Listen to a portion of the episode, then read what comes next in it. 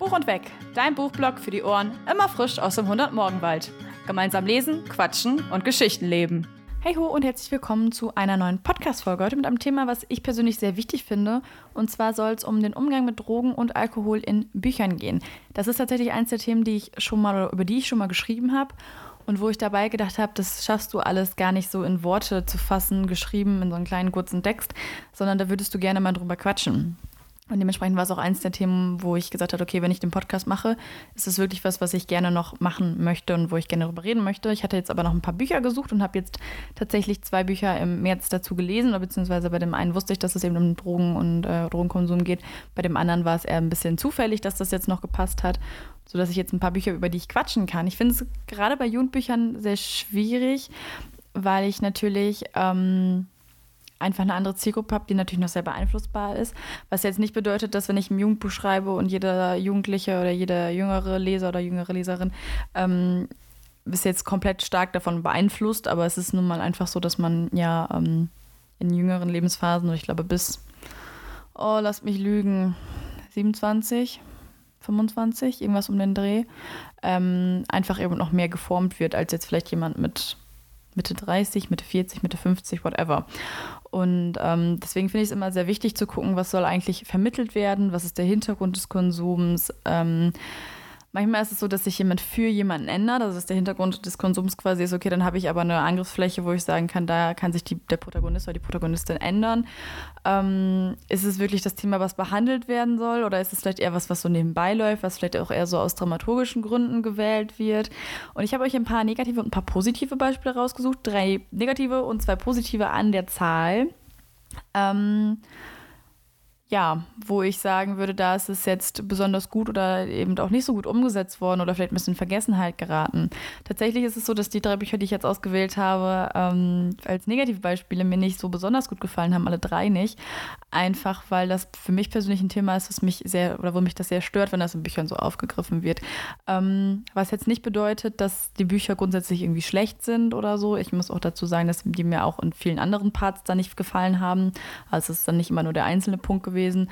Ähm, und natürlich kann man auch, haben wir auch schon drüber gesprochen, ein Buch finden und trotzdem Buch, Buch gut finden und trotzdem sagen, das und das ist aber nicht so gut umgesetzt worden. Ähm, das ist natürlich auch überhaupt kein Problem und äh, kann natürlich trotzdem das eins von den Büchern, die ich euch gleich vorstelle, ähm, ja, lieben. Und tatsächlich sind alle drei Negativbeispiele eigentlich sehr bekannte Bücher und Bücher, die sehr von sehr vielen Lesern und Leserinnen geliebt werden.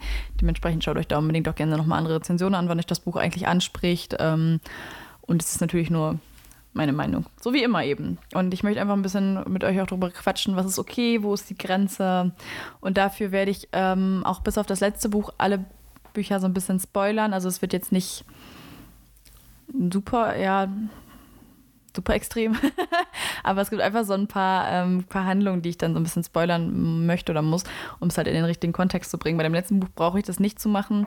Äh, zum einen, weil es da nicht wirklich nötig ist zu spoilern und zum anderen, weil es noch recht neu ist. Die anderen Bücher sind schon etwas älter ähm, und ein komplett neues Buch, was nämlich heute auch Erscheinungstag hat, ähm, ja, Erscheinungsdatum hat, möchte ich dann auch nicht spoilern. Und deswegen beginnen wir einfach mal mit dem Buch, wo mir das als erstes so extrem aufgefallen ist, dass ich einfach damit nicht einverstanden war, wie so mit dem Thema Alkohol und Drogenkonsum ähm, verfahren wurde sozusagen. Und zwar ist das All In von Emma Scott. Da habe ich auch nur den ersten Band gelesen, weil ich den zweiten ähm, tatsächlich aus einem anderen Grund nicht lesen wollte. Ich hatte mir den Klapptext durchgelesen und habe gesagt, nee, das ist überhaupt nicht meins. Es geht nämlich um Casey. Casey ist aufstrebender Rockstar in einer Band und verliebt sich in ihren Chauffeur Jonah. Soweit so gut. Sie lebt ansonsten ähm, ein bisschen nach dem Motto dieser Folge, also wirklich so ein bisschen Sex, Drugs and Rock'n'Roll. Casey raucht eine ganze Menge und Casey trinkt eine Menge. Was mein Hauptproblem damit schon so ein bisschen ist, ich meine, sie verkörpert damit natürlich so eine Stereotypie, so eine richtige Klischee-Rockstar-Röhre quasi.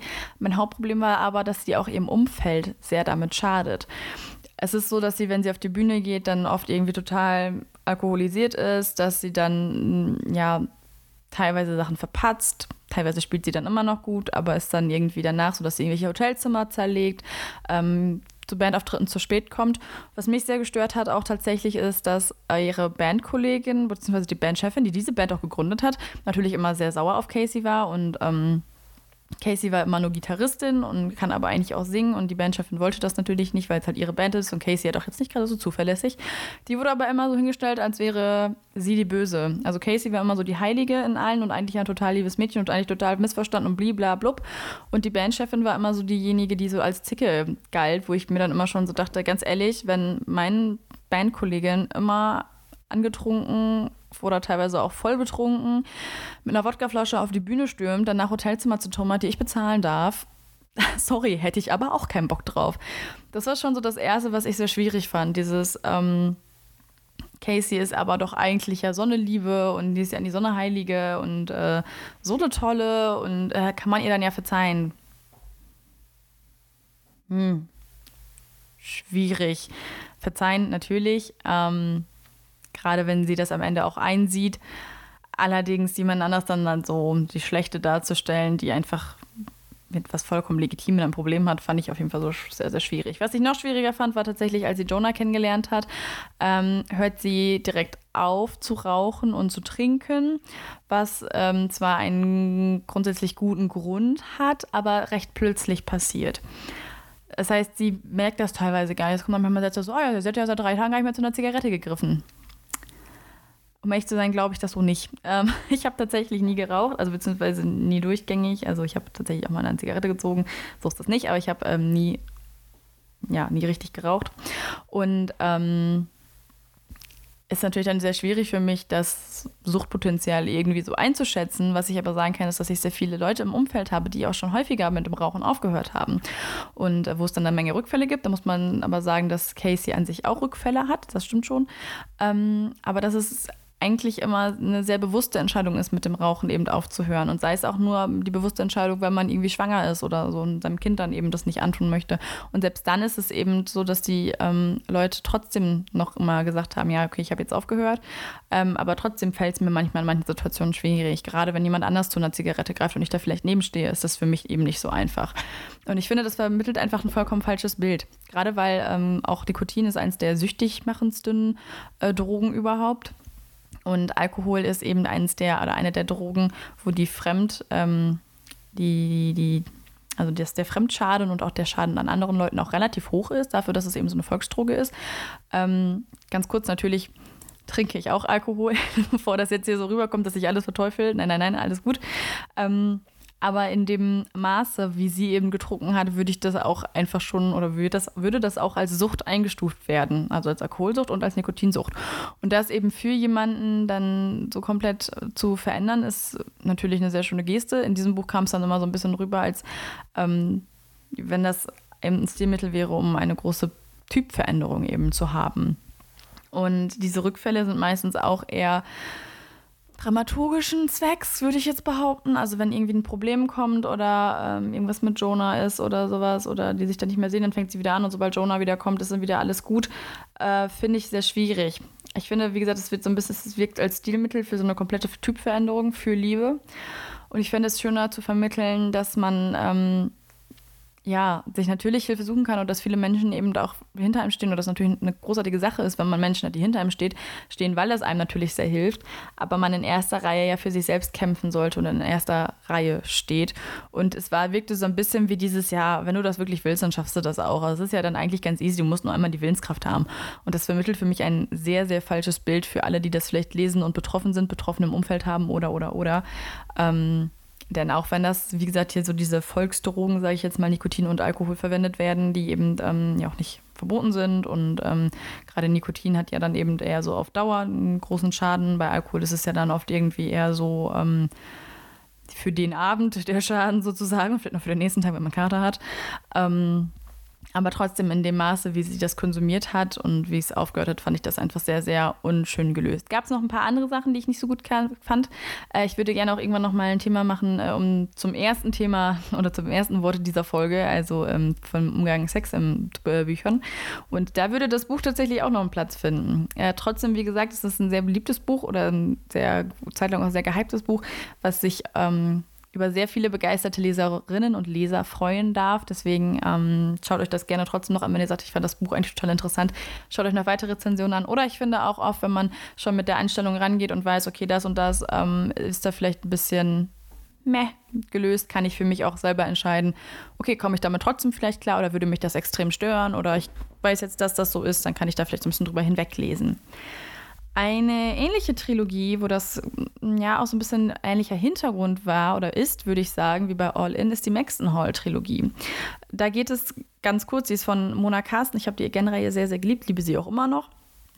Ähm, und in der Maxton Hall-Reihe geht es um Ruby, die auf eine Eliteschule geht, auf die Maxton Hall und sich dort, jetzt mal ganz kurz erklärt, in den reichen James verliebt. Und James ist natürlich ein bisschen sonderbar, so ein kleiner Bad Boy, naja, wobei ich den eigentlich eher ein bisschen nervig fand. Es eher so eine kleine Nervensäger als solcher Bad Boy. Allerdings gibt es da auch eine Szene, also es ist in dem Buch zum Beispiel so, dass die auch mal auf Partys irgendwie trinken und da ist auch mal jemand betrunken. Das finde ich aber auch völlig in Ordnung. Also natürlich würde ich euch bitten, auf euch aufzupassen. Aber ich finde es in Buchbüchern nicht schlimm. Ich meine, wie gesagt, das ist eine Elite-Schule und das ist ja trotzdem, äh, die sind alle, keine Ahnung, ich weiß, glaube 18 oder so. Also auf jeden Fall über 18 teils, ja. Und ähm, passiert jetzt halt. Mh, hm, ja, außer einmal. Aber da wird das auch thematisiert, von daher, das ist auch in Ordnung. Aber ansonsten ist es ja zum Beispiel bei Studentenpartys oder WG-Partys, fließt halt auch Alkohol. Also von daher finde ich das persönlich nicht weiter schlimm. Was ich weniger gut fand, war, ähm, es gibt am Ende des ersten Buches, und da wird jetzt, wie gesagt, einmal sehr gespoilert, ähm, stirbt die Mutter von James und äh, Lydia und James nimmt oder fängt dann an, Kokain zu nehmen. Und das wird dann als erstmal als Mittel zur Verdrängung natürlich verwendet was jetzt nicht verkehrt, nicht, das heißt nicht verkehrt, nicht falsch ist, sagen wir es mal besser so, weil es natürlich oft ein, ähm, ein Grund ist, Drogen zu nehmen, eben die Sachen verdrängen, schlimme Erinnerungen, Schmerz betäuben und so weiter und so fort. Von daher ist das in dem Buch in Ordnung oder in Ordnung ähm, oder der Grund ist in Ordnung.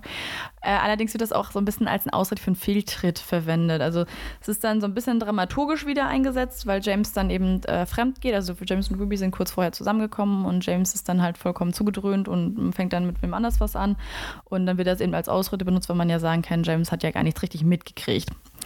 Fand ich ein bisschen schwierig. Ähm, was ich nicht so gut fand, ist zum einen, dass dann Band 2 am Anfang James immer ziemlich unbeweglich im Bett rumliegt oder halt eben nur auf Partys geht und sich betrinkt und Kokain nimmt und keine Ahnung was und äh, niemand kriegt ihn so wirklich wieder auf die gerade Schiene, was ja an sich auch realitätsnah ist. Allerdings kommt dann natürlich Ruby um die Ecke und er hat dann natürlich direkt die Kraft, wieder aufzuhören grundsätzlich dieses Motiv zu sagen, okay, ich höre für jemanden auf oder es gibt diese eine Person, die mich davon überzeugen kann, dass ich für mich und vielleicht auch für sie äh, damit aufhören muss, vollkommen in Ordnung. Aber dass das dann immer so plötzlich geht, finde ich einfach richtig schwierig. Es wird dann einfach gar nicht mehr richtig thematisiert. Dabei habe ich das nachgeschaut, weil ich dachte, aber Kokain ist doch auch ähm, sehr suchtmachend oder suchtfördernd. Und tatsächlich ist das Einzige, was noch höher ist als Kokain, sind Nikotin und Morphin und vor allem Heroin. Also Heroin ist so das suchtmachendste Mittel überhaupt. Dann kommen Nikotin und Morphin und dann kommt eben Kokain. Und da fand ich diese Mischung einfach sehr schwierig, weil es ist dann wirklich einfach vorbei. Er denkt dann halt auch einfach gar nicht mehr richtig dran, weil er will ja für Ruby dann eben aufhören. Das ist wieder dieses, ja, dieses Problem von, da kommt dann jemand und ich habe eine komplette Typveränderung. Und ähm, natürlich kann sich jemand und sollte sich auch jemand komplett verändern. Also nicht, dass das jetzt äh, hier so rüberkommt, dass ich glaube, dass man sich da nicht verändern kann. Ganz im Gegenteil, ich glaube daran und das sollte man auch. Und ähm, wie gesagt, gerade auch wenn man einen Menschen hat, den man liebt und man sagt, ey, für den muss ich aufhören, weil ich den sonst verliere. Auch das. Aber ich glaube einfach nicht, dass das immer so plötzlich und reibungslos verläuft. Und ich finde es sehr schade, dass es in Büchern immer so reibungslos und plötzlich verläuft. Ich fände es viel spannender, gerade wenn man drei Bände Zeit hat, wie in dem Fall, oder auch bei All in zwei Bände Zeit hat, ähm, da wirklich mal zu sagen, okay, das ist halt ein harter und steiniger Weg für unsere Protagonistin, aber sie schafft es. Und ich finde, damit macht man den Leuten dann eben noch mehr Mut, als einfach zu sagen, ja, da kommt dann halt eben jemand daher und wenn du den richtigen Mensch findest, dann kannst du auch clean werden. Mm, Fände ich deutlich schöner gelöst, wenn man wirklich sagen würde, okay, da kommt vielleicht jemand, der steht so hinter mir, dass ich jetzt genug Mut habe oder genug Leute hinter mir stehen habe, um das anzugreifen. Und dann bin ich selber stark genug, um das zu schaffen. Fände ich als Botschaft oder als Message einfach viel, viel schöner. Das letzte Negativbeispiel, was ich noch für euch habe, ähm, habe ich tatsächlich jetzt im Februar gelesen. Ist es Februar, oder? Ja, ich habe es im Februar gelesen. Und zwar ist es Love Letters to the Dead wo es eben auch um Alkohol und Zigaretten geht, allerdings von einer jüngeren Zielgruppe für eine jüngere Zielgruppe sozusagen.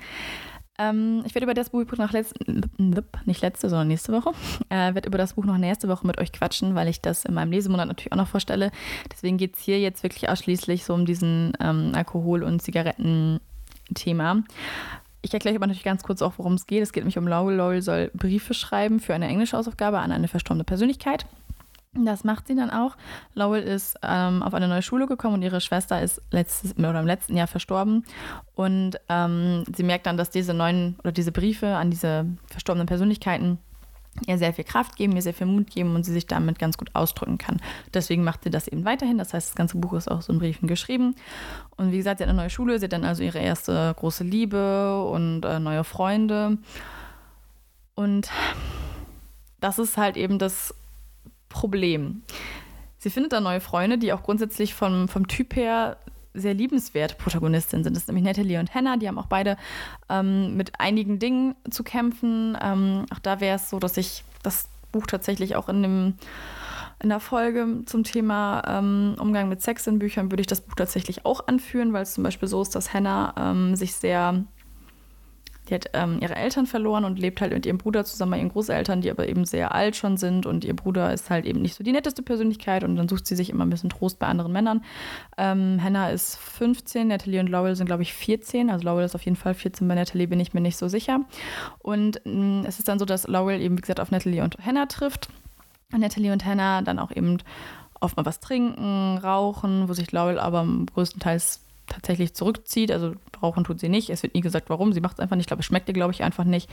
Ähm, wird, glaube ich, gesagt. Und ähm, um an Alkohol zu kommen, ist es so, dass sie dann eben mal ab und an klauen, dann an den Alkoholschrank von den Eltern gehen oder auch ältere Männer verführen, mehr oder weniger, ähm, oder den schöne Augen machen sozusagen, damit die denen eben Alkohol kaufen. Und sobald die wiederkommen und das den Alkohol ausgehändigt haben, rennen die dann mal ganz schnell weg, ähm, damit die halt nicht anzüglich werden können. Wie gesagt, ich bin keine Heilige. ich würde lügen, würde ich sagen, dass ich mit 14 nicht auch ein Bier getrunken habe oder auch zwei oder auch eine Bohle, weil ich immer die Jüngste gewesen bin und auf dem 16. Äh, Geburtstag meiner Freundinnen auch mal ein Bier trinken durfte oder ein V Plus oder keine Ahnung was und ich das auch durfte und das auch gemacht habe. Und ähm, das schon, aber ich habe da halt noch keinen harten Schnaps getrunken ähm, beziehungsweise auch nicht in den Maßen. Also ich mich erinnere, dass bei uns zum, Beispiel auf Klassenfahrt war es auch mal so, dass jemand ähm, versehentlich tatsächlich Schnaps dabei hatte, weil die Mutter vorher irgendwie den Koffer mit hatte, keine Ahnung, bla bla bla. Ähm, da haben auch alle immer so ein, oder da haben auch viele ein Schlückchen probiert. Ich war früher als Kind immer sehr ängstlich tatsächlich. Ich habe mich immer sehr viel an Regeln gehalten und habe immer sehr viel Panik gehabt, wenn ich mich nicht an Regeln gehalten habe. ich war immer so ein kleiner, kleiner Schisser, was solche Sachen anging. Ähm, äh, aber das war halt dann, wie gesagt, eher so in Maßen und ähm, ich weiß gar nicht, wie alt wir da gewesen sind. Da waren wir auch sehr jung. Aber es war eben nicht so, dass man sich dann mit drei Leuten äh, eine Flasche Schnaps gegönnt hat. Was jetzt nicht heißt, dass es das nicht gibt. Das will ich auch nicht damit sagen. Aber mein Problem war, dass das eben kaum aufgelöst wird. Also wie gesagt, die trinken halt sehr, sehr viel. Lowell benimmt sich auch manchmal sehr seltsam und auch sehr gefährlich für sich selbst und für ihre Umwelt, wenn sie betrunken ist. Also eine Szene gibt es, da wird sie sich selbst wirklich sehr, sehr gefährlich. Ähm, am Ende ist alles gut. Am Ende geht Lowell dann äh, zur Therapie und ähm, Hannah und Natalie haben ihre Differenzen gelöst und äh, haben irgendwie ein besseres Leben und Lowell hat ein besseres Leben. Und da ist es dann schon so, dass sie dann die Flasche ablehnt und dass sie dann sagt, nee, jetzt möchte ich heute mal nichts trinken. Versteckt zwischen den Zeilen wird es dann halt thematisiert, aber mir persönlich nicht genug. Und ich finde, wie gesagt, das Problem ist gerade, wenn man eben eine jüngere Zielgruppe hat, finde ich sehr wichtig, einfach sehr ähm, aufmerksam und verantwortungsbewusst mit dem Thema Alkohol und Drogen umzugehen. Also ich finde es halt einfach deutlich schwieriger, wenn gerade in den USA, wo man ja mit 21, glaube ich, erst Alkohol trinken darf, mit 14 die Mädels halt auf Partys für 18 gehen und da halt saufen oder ob halt in so einer Studentengeschichte Mädels mit 18 auf eine Party gehen und da halt was trinken. Weil die natürlich das auch einfach ich wollte gerade sagen, dass sie es oft besser einschätzen können, aber das liegt auch immer sehr in der Persönlichkeit. Das nehme ich direkt zurück. aber vielleicht hat man da einfach schon mehr Erfahrung mitgemacht. Ähm, kann es vielleicht dann doch ein bisschen anders einschätzen und der Körper ist natürlich äh, schon ein bisschen ausgereifter und ähm, ist natürlich auch so, dass Alkohol auf das Nervensystem, wenn man jünger ist, natürlich ganz andere Auswirkungen hat, als wenn man schon etwas älter ist.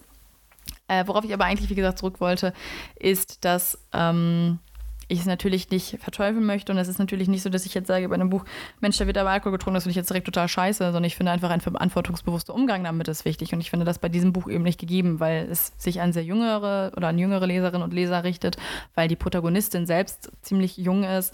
Und ähm, ich das auch wieder schöner gefunden hätte, wenn es einfach ein bisschen aufgelöst wird. So bleibt so ein bisschen der Eindruck, ja, das gehört halt dazu, gerade wenn es halt mal nicht so gut läuft und du jung bist, da passt es schon. Ja, schon. Ich meine, Lowell hat jetzt keine Schäden davon getragen für die Zukunft. Trotzdem finde ich es einfach für jüngere Leserinnen nicht, nicht so gut umgesetzt. Hat mir nicht so gefallen. Hätte ich mir ein bisschen verantwortungsbewusster, ein bisschen mehr Auflösung, sage ich mal, gewünscht. Ich finde es sehr schwierig, über das Thema zu reden, wie gesagt, weil ähm, ich natürlich, wie gesagt, nicht zerteufeln will. Man muss mal so ein bisschen aufpassen, weil man natürlich auch. Ähm, ja, äh, wenn man eben Protagonisten hat, die damit zu kämpfen haben, dann sollen diejenigen sich ja auch freikämpfen. Das setzt ja auch ein sehr schönes Zeichen, um, wenn sich jemand verändert, wenn man eben damit Hoffnung schenken kann. Aber ich finde es immer sehr schwierig, da den richtigen Umgang mit zu finden. Gerade wenn solche Themen halt eben nebenher laufen, wie das jetzt eigentlich in den ganzen Büchern der Fall gewesen ist in den letzten dreien, wo das eben nicht das Hauptthema gewesen ist, finde ich es halt immer ein bisschen schwierig. Das ist zum Beispiel bei True North ein bisschen anders. Ich muss ähm, gestehen, dass ich die True North Bücher nicht so gerne machte, alle nicht. Ähm, aber ich fand den Umgang mit Jude einfach sehr, sehr gut. Jude war nämlich im Gefängnis, weil er unter Drogeneinfluss gefahren ist und damit den Bruder, also hat einen Unfall verursacht, bei dem der Bruder seiner Ex-Freundin äh, verstorben ist. Und ähm, er war dann eben im Gefängnis auf, also im Gefängnis, ich meine, er hat danach auch noch eine Therapie gemacht und ist dann eben nun clean und fängt an, auf einer Farm zu arbeiten. Und im Band 1 geht es gar nicht um Jude, sondern eigentlich um ein anderes Pärchen. Allerdings wird Jude da schon so ein bisschen thematisiert, weil er auf die Farm kommt und dann äh, gibt es ein, zwei Leute, die halt so ein paar Vorurteile gegen ihn haben. Und ich finde, dass das Thema da schon sehr positiv, auch wenn es so nebenher läuft, ähm, betrachtet wird, weil zum Beispiel auch mal darauf aufmerksam gemacht wird, dass zum Beispiel Jude keinen Alkohol trinkt und auch niemand ihn jetzt irgendwie dazu drängt oder ähm, alle dann schon relativ schnell wissen, okay, Jude trinkt keinen Alkohol, dann bekommt er jetzt was anderes von uns und wir kaufen Jude was anderes und dann kann der auch was anderes Leckeres trinken. Ähm, oder dass er sehr viel Mit äh, Verständnis von seinen Mitmenschen bekommt, dass zum Beispiel eine Person dabei ist, die ihn dann immer zu seinen Sitzungen fährt, zu seinen Therapiesitzungen noch fährt. Und ähm, aber auch so dieser, dieser schwierige Faktor für Jude, also wie schwierig das ist und wie viel man noch danach mit zu kämpfen hat, auch wenn man schon clean ist. Ähm, das hat er eben auch sehr viel mit zu schaffen. Also er sagt zum Beispiel, dass er diese körperliche Arbeit sehr gut findet, weil er eben dann sich ablenken kann. Und manchmal gibt es dann Szenen, wo jemand nachts dann nach Hause kommt und Jude ist zum Beispiel noch wach, weil er noch mit so Schlaflosigkeit zu kämpfen hat. Ähm, und in Band 2 ist es dann so, dass Jude eben der Protagonist ist. Und da gibt es so eine Art Skala, wie groß Judes Verlangen ist. Das steht immer am Anfang des Kapitels. Ähm, was ich irgendwie sehr gut gelöst fand, weil ähm, es oft auch abhängig von den Ereignissen war. Wenn alles gut war, dann war Jules Verlangen oft nicht so hoch. Wenn alles schlecht war, dann musste er auch mehr mit sich kämpfen. Da hat man das auch in den, in den, in, in den Kapiteln gelesen, dass Jude da mehr mit sich kämpfen musste und da häufiger mal nach, also drüber nachgedacht hat. Äh, er beschäftigt sich aber auch immer noch aktiv damit. Also ähm, in dem Fall ist es ja ganz klar so, dass er eine Sucht hatte. Das ist jetzt zum Beispiel bei ähm, den ersten beiden Büchern so nicht genannt worden, beziehungsweise im zweiten Buch bei der Max Trilogie hat er ja irgendwie auch keine Sucht entwickelt, was bestimmt auch möglich ist, aber ich fand es einfach sehr unwahrscheinlich für mich. Und in dem dritten Buch, also bei Love Letters to the Dead, ist es ja nicht, dass die eine Alkoholsucht entwickelt haben. Und Jude hat natürlich nach, ich glaube, nach Opiaten, meine ich, ähm, natürlich schon eine Sucht entwickelt, hat da natürlich schon aktiven Entzug hinter sich, ähm, geht aber immer noch zu Treffen, wo eben auch Menschen sind, die derzeitig oder früher mal drogen- und alkoholabhängig gewesen sind und äh, arbeitet einfach sehr, sehr viel an sich. Jude wird auch nicht rückfällig, was ich auch gut finde. Man hätte das natürlich auch machen können, um da halt eben nochmal Spannung mit reinzubringen oder so, dass er nochmal rückfällig wird oder so. Ähm, fand ich aber sehr sinnig, das nicht zu machen, weil ich finde, dass in diesem Buch das sehr gut vermittelt wird, zu sagen, ja, Menschen, also die richtigen Menschen um sich zu haben, die mir dabei helfen, clean zu werden oder clean zu bleiben, sind Gold wert. Bei Jude ist es auch so, dass er sich dann für sich selbst geändert hat, aber auch für seine Freundin bzw. Ex-Freundin, weil er ähm, ihr natürlich auch damit großen Schaden zugefügt hat und gesagt hat, okay, jetzt muss sich was ändern. Es war aber zum Beispiel schon so, dass seine Ex-Freundin häufig mal gesagt hat, dass er damit aufhören muss und da eben nicht so drauf gehört hat. Also es musste für ihn quasi auch was passieren. Es gab einen Punkt, der was ausgelöst hat. Und es war jetzt nicht so einfach, dass er gesagt hat, ja, das ist meine große Liebe, jetzt höre ich mal auf. Sondern es war schon schwierig für ihn. Ähm, was ich eben auch, wie gesagt, ähm, schon auch gut finde, das in Büchern mal zu lesen, dass es Leuten schwierig fällt, vor allem weil es dann irgendwie meiner Meinung nach noch viel wertvoller ist, wenn ähm, Menschen dann sich wirklich ändern können, weil es dann noch mehr Hoffnung eben gibt und bringt, finde ich, wenn man sagt, ja, dem ging es auch wirklich schlecht, aber der hat es auch geschafft, das kannst du auch. Und das ist in dem Buch eben so. Also er hat sehr viele Menschen um ihn, die ihn äh, sehr unterstützen. Er hatte aber auch mit Klischees zu kämpfen, was er eben geschafft hat. Und an vorderster Front steht immer noch er selber. Also er nimmt das schon noch selber in die Hand und ähm, sucht sich zwar Hilfe, was auch ein, eine Form von Selbstdinge in die Hand nehmen und Selbstlösungen suchen ist. Aber er kämpft immer noch vorne und hinter ihm stehen dann halt seine ganzen Freunde und andere Menschen, die ihn da eben unterstützen.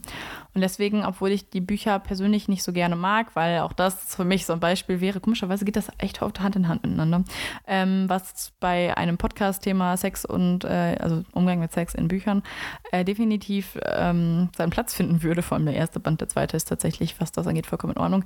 Ähm, aber es waren einfach nicht so meine Bücher.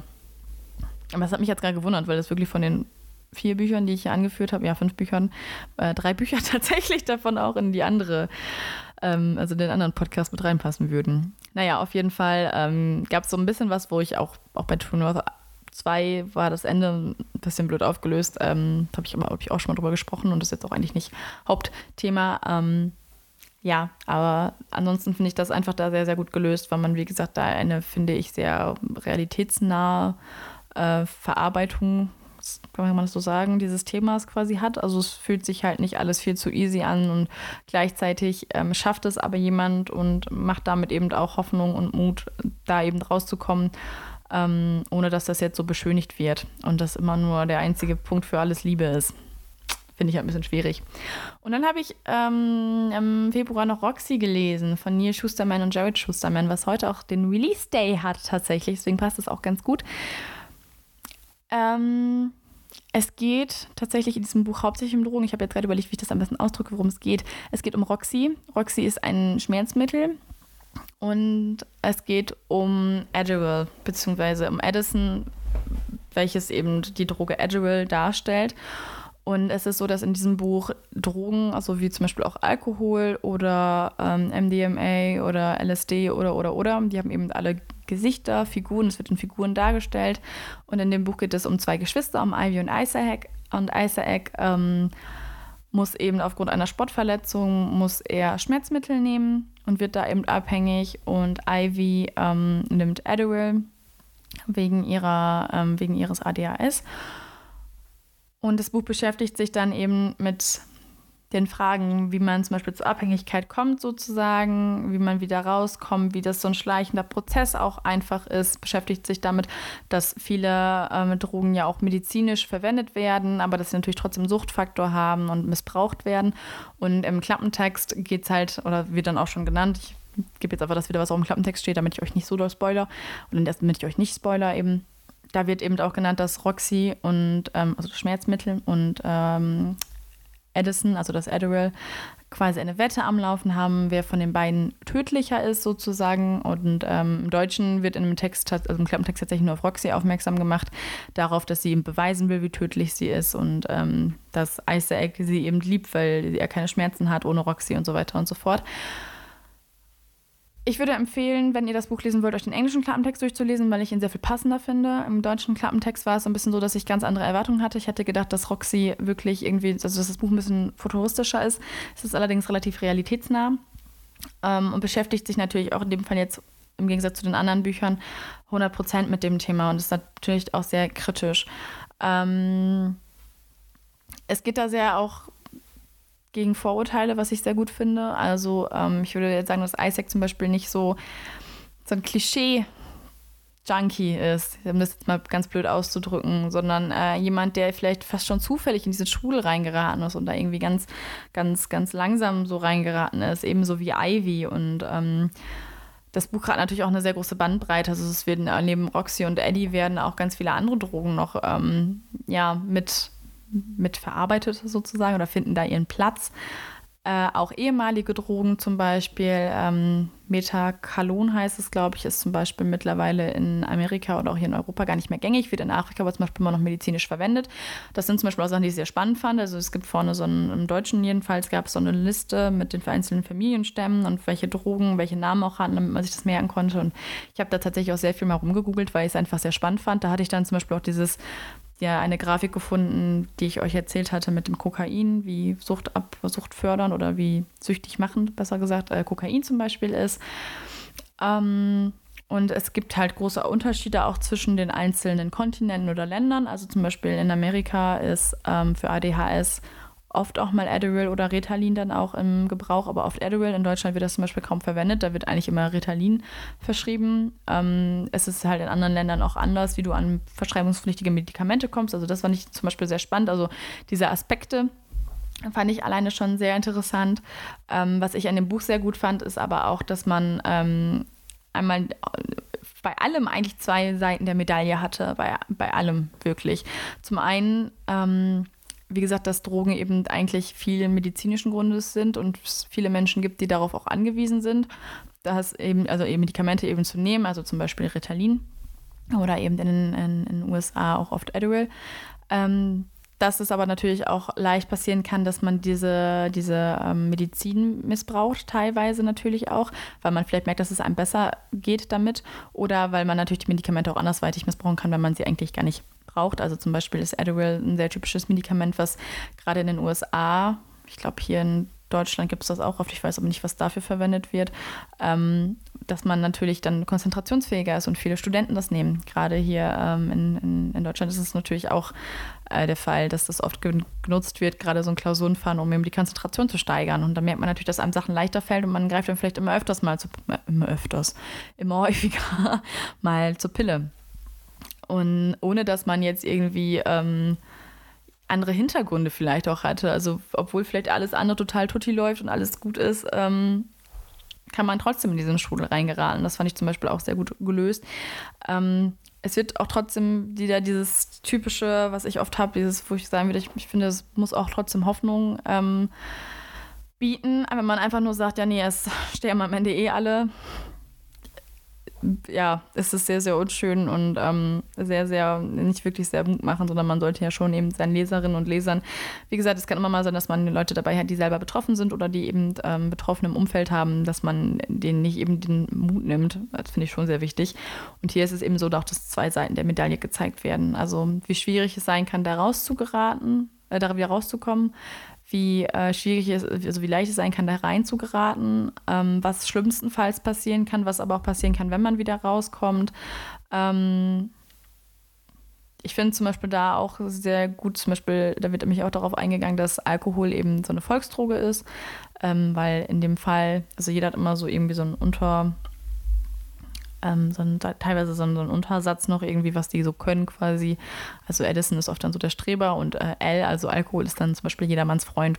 Und da finden dann eben, wie gesagt, ganz viele andere Drogen auch noch so ihren Platz in der Geschichte und es regt wirklich dazu an, mal darüber nachzudenken. Man sollte es sehr bewusst lesen. Also es gibt schon auch so ein Mini-Vorwort, wo das auch drin steht, dass gerade Menschen und Leserinnen und Leser, die betroffen sind von entweder ähm, davon, dass sie eben Medizin, also Drogen als Medizin einnehmen müssen. Kann man das so sagen? Also, dass sie eben Medikamente wie Adderall nehmen. Ähm, oder auch eben Betroffene, die eben mal süchtig waren oder süchtig sind oder eben ja, Betroffene im Umfeld haben, ähm, dass es für sie eine sehr harte Reise werden kann.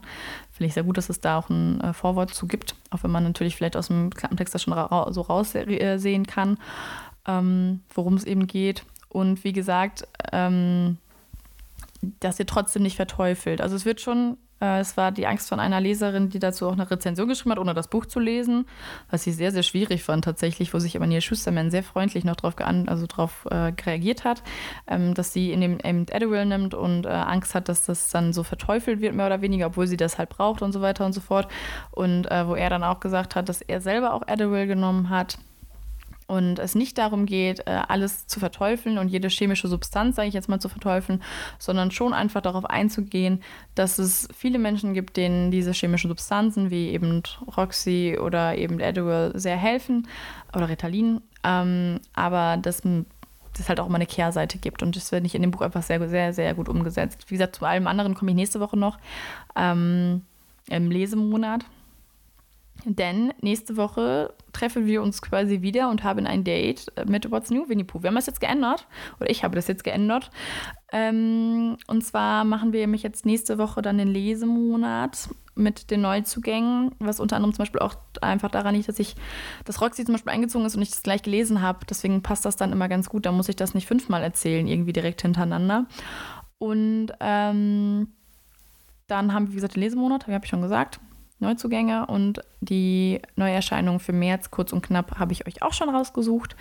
Ähm, und dann werde ich euch nächste Woche mehr zu Roxy erzählen, mehr zu Love Letters to the Dead. Außerdem werden wir auf Aurora Entflammt treffen und eventuell noch Ministry of Souls, je nachdem, ob ich das noch fertig kriege in der letzten Woche. Ich bin eigentlich ganz optimistisch, aber keine leeren Versprechungen. Und dann hoffe ich, dass euch die Folge gefallen hat, auch wenn es ein sehr schwieriges und ein sehr sensibles Thema ist. Und ähm, mich interessiert da auf jeden Fall die Meinung oder eure Meinung zu. Mich interessiert immer eure Meinung, aber gerade bei so sensiblen Themen finde ich es immer besonders spannend, ähm, was Einzelne eben sagen. Ich hatte, glaube ich, auch ein paar Sachen davon schon angesprochen. Ähm, hatte ich auch damals schon erzählt, als es um toxische, also um das Thema ging, ob ich toxische Bücher oder Bücher mit toxischen Themen und toxischen Situationen lieben darf. Da hatte ich auch einiges schon ähm, dazu erzählt und gesagt, ich muss aber eine eigene Folge auf jeden Fall zu machen.